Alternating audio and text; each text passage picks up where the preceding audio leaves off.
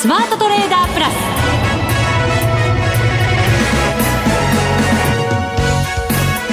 ス。全国のリスナーの皆さんこんにちは。内田まさです。この時間はザ・スマートトレーダープラスをお送りしていきます。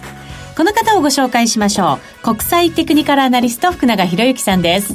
こんにちは。よろしくお願いします。よろしくお願いいたします、はいさて今日の日経平均は32円95銭高23,424円81銭で終わりました。ただトピックスはマイナス、はい、マイナス2.12ポイント。1712.83ポイント。まちまちの展開となりました。そうですね、はい、あとはまああの今日午後に入って一時高い場面あったんですけど、うん、まあ、80円高ぐらいまであの近くまで上昇する場面あったんですが、はい、まあ、結果的にはその上げ幅の半分以下までねあの縮小して終えているということであと午前中はトピックス同じようにマイナスになる場面もありましたから、まあ、そう考えますと、やっぱり終日難聴といった方がいいのかなという、そういう形かと思いますけどね。加えて、マザーズ指数、はい、日経ジャスタック平均もマイナスで終えてと。そうなんですよね。はい、であとあの、マーケットの中身を見ると、まあ後でもお話しますけど、あの、値下がりの数がなんとですね、はい、1342銘柄。全体の62%が下落、はい、一方で値上がりが708ですから、33%が上昇。そう。ね、そうすると中身を見ると、はい、指数よりもちょっと弱いかなっていう感じですかね。うそうですよね。ですから、まあ、よく言うその、まあ、実態ということで言うと、やっぱりトピックスのマイナスの方が、あの全体の動きを表しているのではないかというね、まあ、そういうところにつながるんだと思うんですけどもね。はい。代金も2兆円は超えませんでした、はい、はい、この後のコーナーで詳しく伺っていきたいと思いますそして番組後半には個人投資家で TradingView Japan のサイさんにご出演いただきまして、はい、えー、フォーメーション分析についてお話しいただく予定です。はい。はい、えー、ぜひお楽しみに。それでは番組進めていきましょう。この番組を盛り上げていただくのはリスナーの皆様です。プラスになるトレーダーになるために必要なテクニック、心構えなどを今日も身につけましょう。どうぞ最後まで番組にお付き合いください。この番組はマネックス証券の提供でお送りします。スマートトレーダー計画。よーいドン。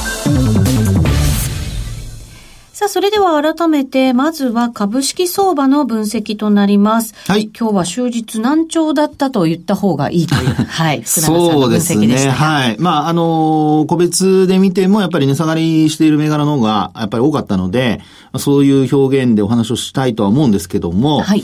あのー、やっぱり昨日のあの FOMC の後ですよね。えー、まあ日本時間の未明になりますけども、FOMC が発表されて、あの、結果が出てですね、で、金融政策が発表されて、まあその、まあ、あと、えー、パウエル FRB 議長の会見が行われたと。はい。で、その会見を、まあ、見、まあ見たわけではないんですけど、その、文章で伝わってきたものを見た限りですが、まあやっぱりあの、だいぶ景気の先行きに対する、あの、楽観的なね、うん、あの、見通しを示していたことと、それからやっぱり金融政策は、まあ、ここからはちょっと様子を見てから行うというような形になってましたので、えー、まあ、利下げもなし、利上げもなしというですね、もう本当にあの、ニュートラルな、あ結果になったと。で、まあ、その後の反応、私はあの、ニューヨークダウの方がどうなるかちょっと気になってたんですが、はい。まあ、結果的には小幅ですけども、まあ、プラスで終えたという形になりましたので、えー、まあ、このあたりは、やっぱりマーケット的にはですね、えー、だいぶ、あの、取引終了間際に株価戻して終えたっていうニューヨークの動きからしますと、はい、あの、東京市場もですね、えー、少し安心感が広がったのではないかなというところだと思うんですよね。はい。で、一方で、その、為替なんですけど、はい、現在ドル円108円61銭62銭あたり。はい。まあ一応、あの、朝方よりは若干円安気味ですかね。うん、そうですね。動き小さいですけどね。はい、ねはい。で、あの、昨日のその FOMC の発表の後ですけども、結果発表の後で、まあ、やっぱり一旦は円安に触れる場面があったんですが、はい、その後、その発表前後のそのロソク足を見ていただきますと、もう完全な陰線になってまして。そうですね。発表前がだいたい108円の80銭ぐらいですかね。はいええ、その後、108円50銭切る場面もありましたので、まあそこの時間帯の陰線は大きくなってますよね。そうですよね。え、で、まあ、あの、時間足、30分足、1時間足で見ていただければ、まあなおのこと、その部分がちょっと強調されて、あの、お分かりいただけるのではないかなと思うんですが、はいこれもね、やっぱりあの、まあ、利下げもなし、利上げもなしとなればですよ。うん。あの、マーケットどっちに反応するのかなと、ちょっと、あの、これも、まあ、ニューヨークダウと同じようにですね、えー、マーケットの人たちはどう判断するんだろうと思ってたんですけど、はいどちらかというと、ドル売りに傾きましたよね。本当だったら、はい利下げがなかった。ですから。そうです。ドル高に、はい教科書的にはですね、ええ行かなきゃいけないのに、はいなぜ逆の動きになったんですかね？ねえ。で、ここなんですけど、まあ、やっぱり解釈ということにはなってしまうんですが、まあ、結果的に、あの、まあ、利下げがない。でも、利上げもない。利上げもない。はい。ですから、やはりこう、ポジションを一旦手締まう動きにつながったのではないかっていうところだと思うんですよね。利上げとかでもマーケット考えてたんですかね？いやいや、利上げは考えてないと思いますけども、ねええただ、その、だって2020年もないって言ってますからね。そうなんですよね1年先までないという、ええまあ、あのまさか1年先どうなってるかわからないとは思うんですけどね。だって、その前だって利下げなんて話もなかったのに、まあそうですよね、ね。今年入ってというか去年の末から、予防的。はい、予防的利下げということで、利下げがね、はい。あの、3回も行われたわけですから、うん。まあそう考えるとですよ、あの、1年先のことはわからないんですけど、まあ一応そこまでパウエルさんが言うんだったら、やっぱり利上げないんだねっていう、まあ そういう、まあですから一時的なポジション調整じゃないかなとは思うんですけどね。はいはい。で、あの、現状はやっぱり、あの、ドル円108円の60銭台まで、ちょっとその、まあ、一旦その発言、会見での内容を受けて、えー、ドルが売られた場面よりは、まあ、持ち直しているという状況ですので、まあそういう意味ではですね、やっぱり反応としては、まあ、一時的な反応で、まあ、ニュートラルというところだと思いますよね。で、まあ、あの、株と為替で言うと、そんな風に見てみるとですよ、両方とも、ん日中値動きはあったものの、結果的に何も動いてないというですね。で、株に関しては個別株がやっぱり賑わったというところだとは思うんですが、はい。あの、2兆円には届いてないんですけど、実はこれね、じわじわと、毎日毎日はい、あの、数百億円ずつ増えてんですよ。はあ売買代金で見ますとね。代金がね。はい。はい。で、えーっと、昨日が、あー1兆9215億円。はい。そして今日が1兆9935億円。確かに、はい。えっ、と、先週の金曜日から見れば、はいじわじわ増えてますよね。本当にじわじわなんですけどね。一週間かけてね少しずつ少しずつ。はい。だってその、おまあ、えーっと、今、内田さんの話にあった、えー先週末の金曜日は、えー、1兆8000億円台だったですよね。あ、1兆7000億円台、7000億ね、円台7000億円台だったですね。はいで、月曜日が1兆8000億円台で、で、1900億円はい。台になって、1兆9000億円台になあって、そうそうです えらい少ないなっていう。おかしいな内田さんも間引いてたからですよ。はい。で、まあ今日は1兆9900億円。はい。ですから明日が、まあ、あの、メジャー S q と。まあ、2兆円は超えてくるでしょうね。まあもちろん超えるとは思いますけども。きっとね。ええですからその前の、まあ、あの、ポジション調整というか、ポジション調整といってもですね、あの、いわゆるその、ええまあ、あ投機的なと言いましょうか。ええまあ、買いのポジションだけ持ってるとか、売りのポジションだけ持ってるというんではなくて、例えば最低取引を組んでる人たちは、あの、まあ、S q の当日で全部決済してしまえばもちろん楽なんですけど、はい。そうじゃなくて今もうすでに利益を確保できるものはやっぱりしときたいわけじゃないですか。うん前もってそうですよね。そうです、そうです、です。ですから、本当に残った部分を S q に今回すと。はい。いうことになると思いますので、まあ、私が今から言うそのポジション調整というのは、あの短期、あの短期の、例えば投機筋の、あの、買いポジションのみとか売りポジションの調整という話ではないということだけちょっと頭に入れといていただきたいんですけど、まあ、それで、まあ、あの、ポジション調整を行っているとすれば、あの、S q それからあと今週末は何と言いましても、ええまあ、15日になりますが、はいあの、米中のね、貿易協ね議、まあ、全くその後、おとなしで、反応がない中で、関税の引き上げが、あー本当に行われるのかどうか。はい。ね。で、なおかつ、今晩からは、あの、イギリスの総選挙が始まって、そうなんですよね。ね結構接戦なんじゃないかっていう声もあったりとか。本当にね、世論、調いや、世論じゃない、世論調査はいが、あのー、2点3点しますよね。そうなんですよ。保守党がまあ過半数取るんじゃないかっていう声も聞かれたりとか。そうです。で、一方でね、あの、今のようにね、なんか接戦じゃないかとかね。はい。こうなってくるとですね、本当日本時間の取引時間中というのが一番、あの、影響を受けやすいので、はい。まあ、特に明日の、そうですね、あのーまあ、あー寄り付き前、あたりが、あのーちょうど7時間ぐらい差がありますので、あ今は冬時間だから8時間ですかね。で、えー朝の8時がちょうど夜中の12時と。はい。いうことで。で、取引が始まって、選挙の投票が終わって、で、あとはもう日本ですと、大体もうあの、12時過ぎると投開票でほぼ、1時か2時ぐらいには全部わかりますよね。となると日本時間で言うと、10時ぐらいにはですね、あの、まあ、えー日本のようにこう、お世論調査というか出口調査ですかね。はいあの、受けて、えー予測するとなれば、そういう時間帯に、まあ、第一報とか第二報とかですね、入ってくる可能性があると。はい。ポンドはね、じわじわ上がってまして、本当に高値圏で動いてますので。ねええ。でも、これちょっとまあ、あの、これ、ポンドの話だけしちゃうとまた時間なくなっちゃうかもしれないんですが、はい。あの、イギリスの方はどっちを望んでると思います？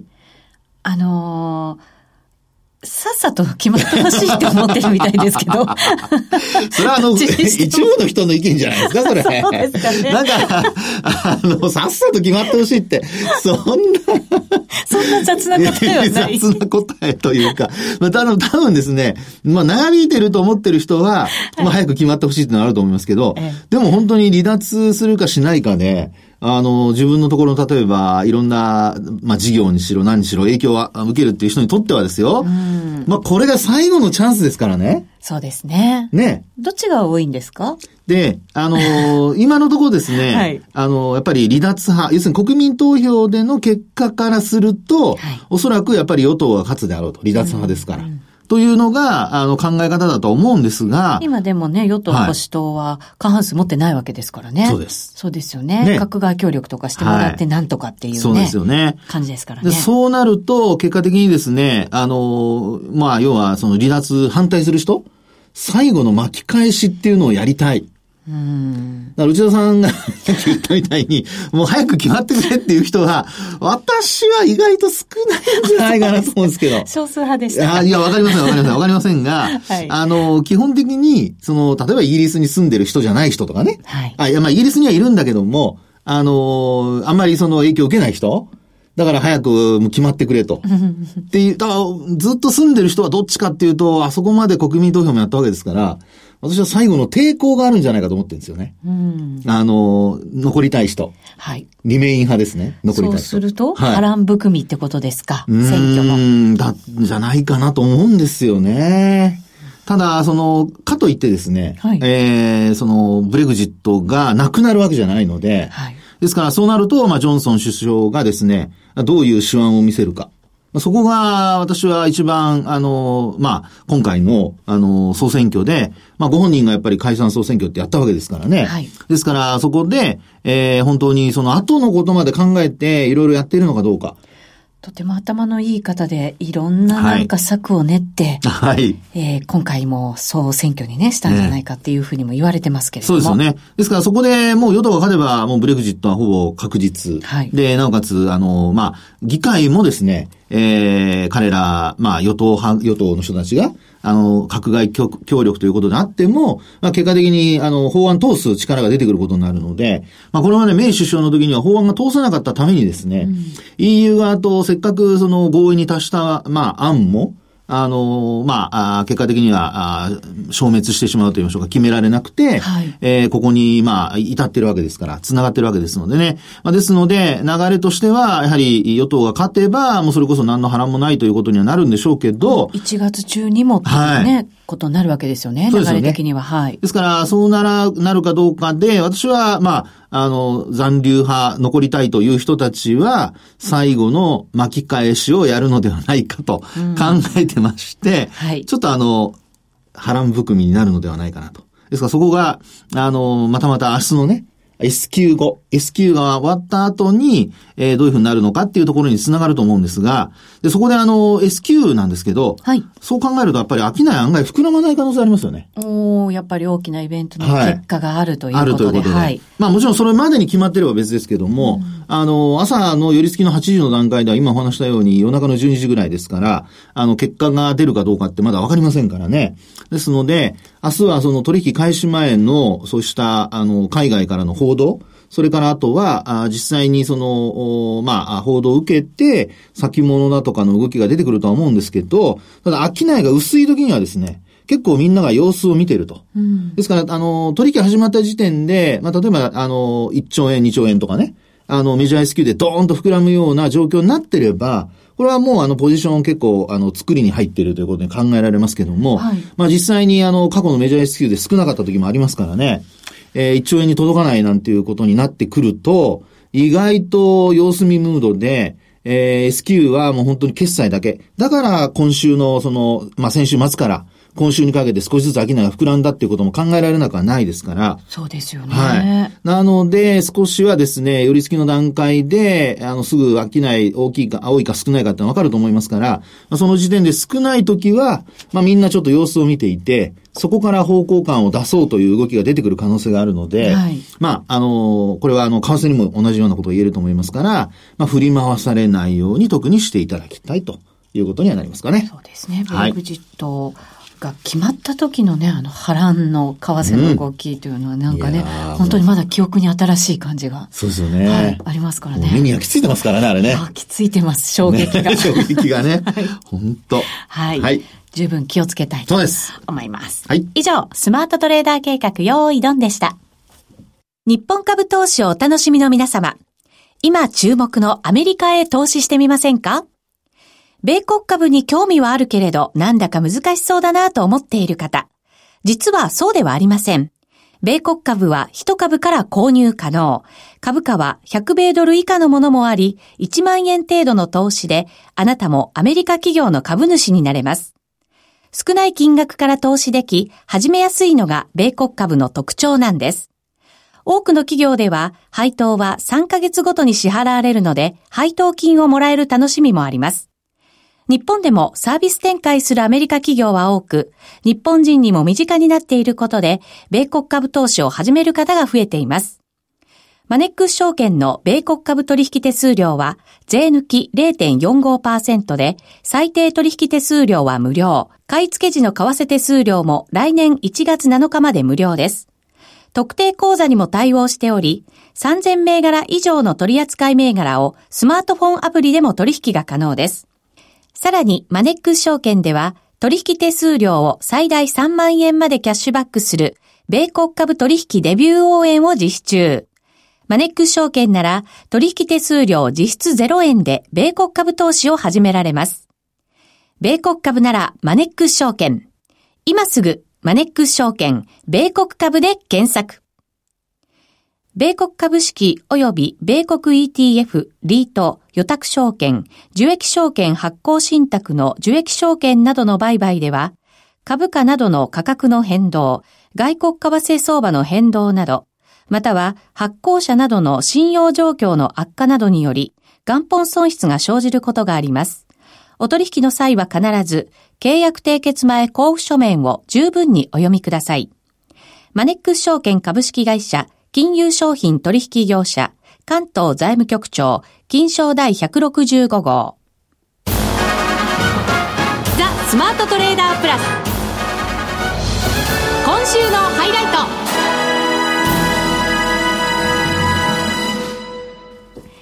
さあ、それでは、今週のゲストをご紹介しましょう。個人投資家で TradingView Japan のサイさんです。こんにちは。こんにちは。 TradingView Japan のサイです。本日もよろしくお願いします。よろしくお願いします。お願いします。サイさんは個人投資家であるとともにテクニカルアナリストでもあるということで、はい、福永さんのいやいや、僕じゃないですよ。協会がちゃんとありますからね。なんかね、かちょっと誤解を招くような発言はやめてもらえませんか。私じゃないですから。私は、あの、教会員の一員だけですね。もう師匠です。いやいや、本当にやめてくださいね。怖いですテクニカル中心でね、お話を伺っていこうかなと思いますが、はい、がえっ、ー、と、基本的には株のトレードをしていて、スイング取引をしていると。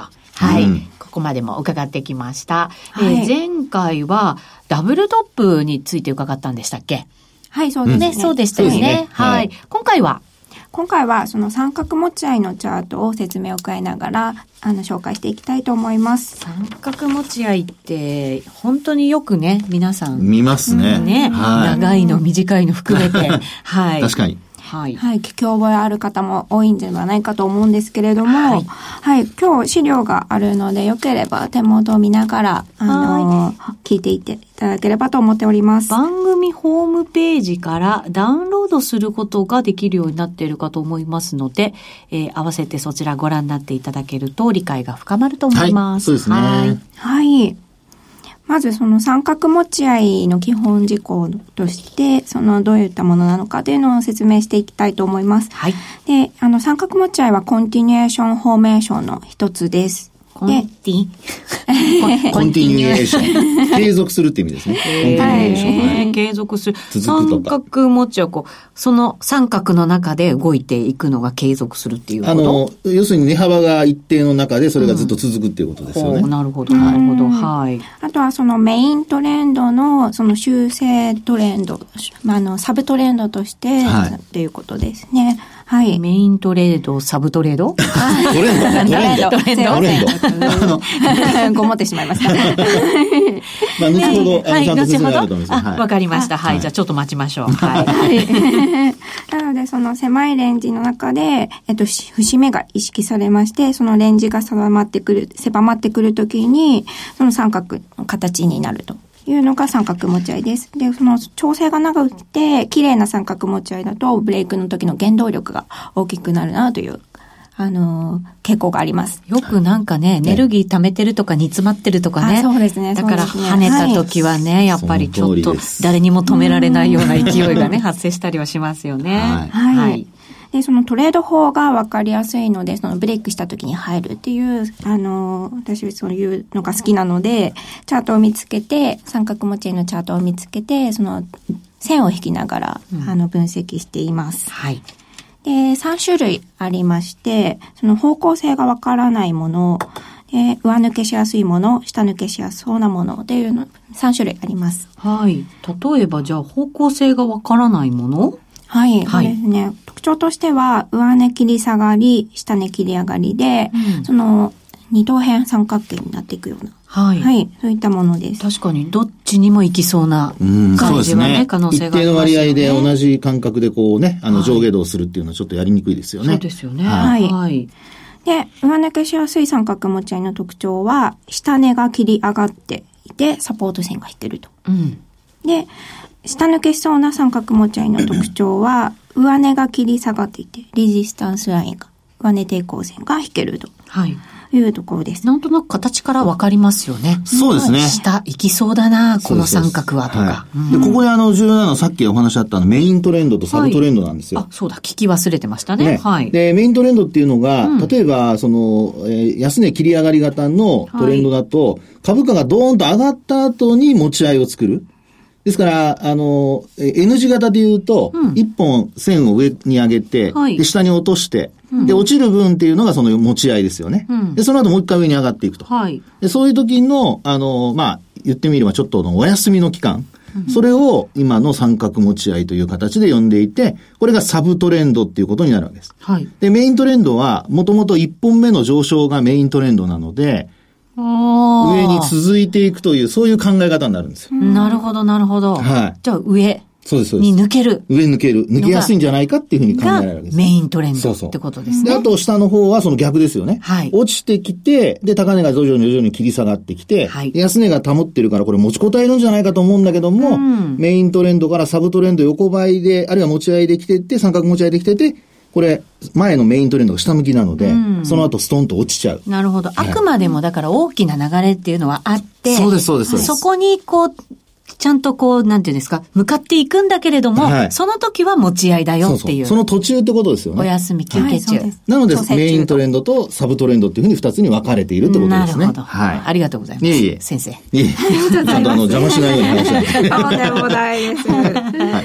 はい。そして2枚目のスライドに移らせていただきまして、はい実際のあのチャートで例を挙げていこうと思います。はい。コード番号8917のファースト重券はい。です。で、これ、冷やしなんですけれども、えっ、と、まず、その黄緑の線が引いてあるんですが、これ、あの、下値の切り上げで、えーの線なんです。で、えっ、と、日中の安値が6月3日の1074円、8月15日の1165円、で、8月28日の1178円と下値が切り上がっているっていうことがわかるので、それを線に引いてみました。えっ、と、下からこうずっと来ているトレンドラインっていうんですかね。そうですねこれが黄緑のラインなんですね。あそうですね我々白黒を持っておりましたので、はい。失礼しました。はい、失礼しました。まあ、下から上にね、そうですねあの、。切り上がってる線ですね。上がっていく線ですね、今の話は。あはい。失礼しました。切り上がっていく線です。はい。で、これが、えっ、と、上の価格、上値の価格帯も決まっていて、うんで、1273円あたりを何回もトライしていることがわかります。で、この水平なレジスタンスラインがその1270円あたりに引けそうなので、これもそのピンクの線で水平ライン引いてあります。そうすると、この三角は、さっき教えてもらった中では、はいえっ、と、上値は一定だけれども、はい下値がこう切り上がっていく、はいえー三角形ということそうではい上に行きやすい形の三角形はい、の一つそうですね。に数えられるってことですね。ですね。はいはい。で、実際にこの見てみますと、9月10日に一気に上抜けてきて、で、その後も価格が上昇していることがわかりますと。はい。なので、そのレジス、えっ、と、そうですね、三角持ち合い上抜けパターンとして、あの、わかりやすい例だったと。はい。で、だから、そのはい、今までの三角形の上のライン、はいこれがずっとこう、抑えられてた部分じゃないですか、値段が。はいで、そこを上抜けてくると、今度はそこが支えてくれるラインになるわけですよね。そんなかん、あねの、それはですね、実は時給の関係もあって、はい要するに、あの、そこで下がると思う人は空売りとかしたりする人がいるじゃないですか。はいそうするとそこ超えてくると損失になりますから、ん慌てて買い戻すわけですよ一。気にね、ええそうすると、いわゆる踏み上げ的な感じの勢いが出てくるから、抜けた途端にボンと。さすが師匠。師匠じゃない。弟子です。さすがですね。はい。はいわかりやすいですね。はい。はい。で、あの、直近の値動きなんですが、その1375円をつけてから上値切り下がりになっているので、もしかしたらこっちに、直近の値動きは、あの、下値、あ、上値切り下がりのラインとその水平線で、その下抜けしやすい三角持ち合いになっている可能性があるなと考えています。一回、だから上に行きやすい三角形を抜けたら今度は新たな三角形がそこにはい出てきてる感じ、ちょっと違う形の。それが今度は上値切り下がり型になっちゃったと。ね。はい。こういう時ってやっぱりあの、ラインをしっかり終値で抜くかどうかがすごく重要なので、ええ。そうですね。あの、ええ。今ですと、ちょうどこの資料で見る限りは、線と線のちょうど、まあ、あの、交点っていうんですかね。はい。交差しているところに修練してますよね。うん。ですから、あの、まあ、できれば、あまりこう、下に行くっていうふうに決めつけないで、はい。まあ、上下どちらかブレイクした方向に、あの、ついていくっていうふうに考えた方が、より、まあ、柔軟にはい。対応できるかなっていうふうには思いますけどね。はい、はい。私もちょっと様子見モードなんですけれども、あとはその3枚目の3221のヨシックスの冷やしチャートをこちらも上げてるんです。あの、はい例として上げてるんですが、はい。こちらはダウンロードした方に見ていただくとはいいうことになりそうですね、時間的に。はい。下抜けしそうな三角持ち合いの例で上げております。はい、ありがとうございます。今日はサイさんに三角持ち合いのおお話。はいえートレードの仕方教えていただきました。ありがとうございました。ありがとうございました。さて、そろそろ番組もお別れのお時間となりました。まだまだ今週ね、大きなイベント続いてきましたけれども、この週末にもまだあるとありますいうことになりま特すので。に今みたいに様子見の時にはこの三角持ち合い使いますからね。うん本当そうですねぜひ活用してほしいと思いますね。はい。ここまでのお相手は、福永博之と、内田まさみでお送りしました。この番組はマネックス証券の提供でお送りしました。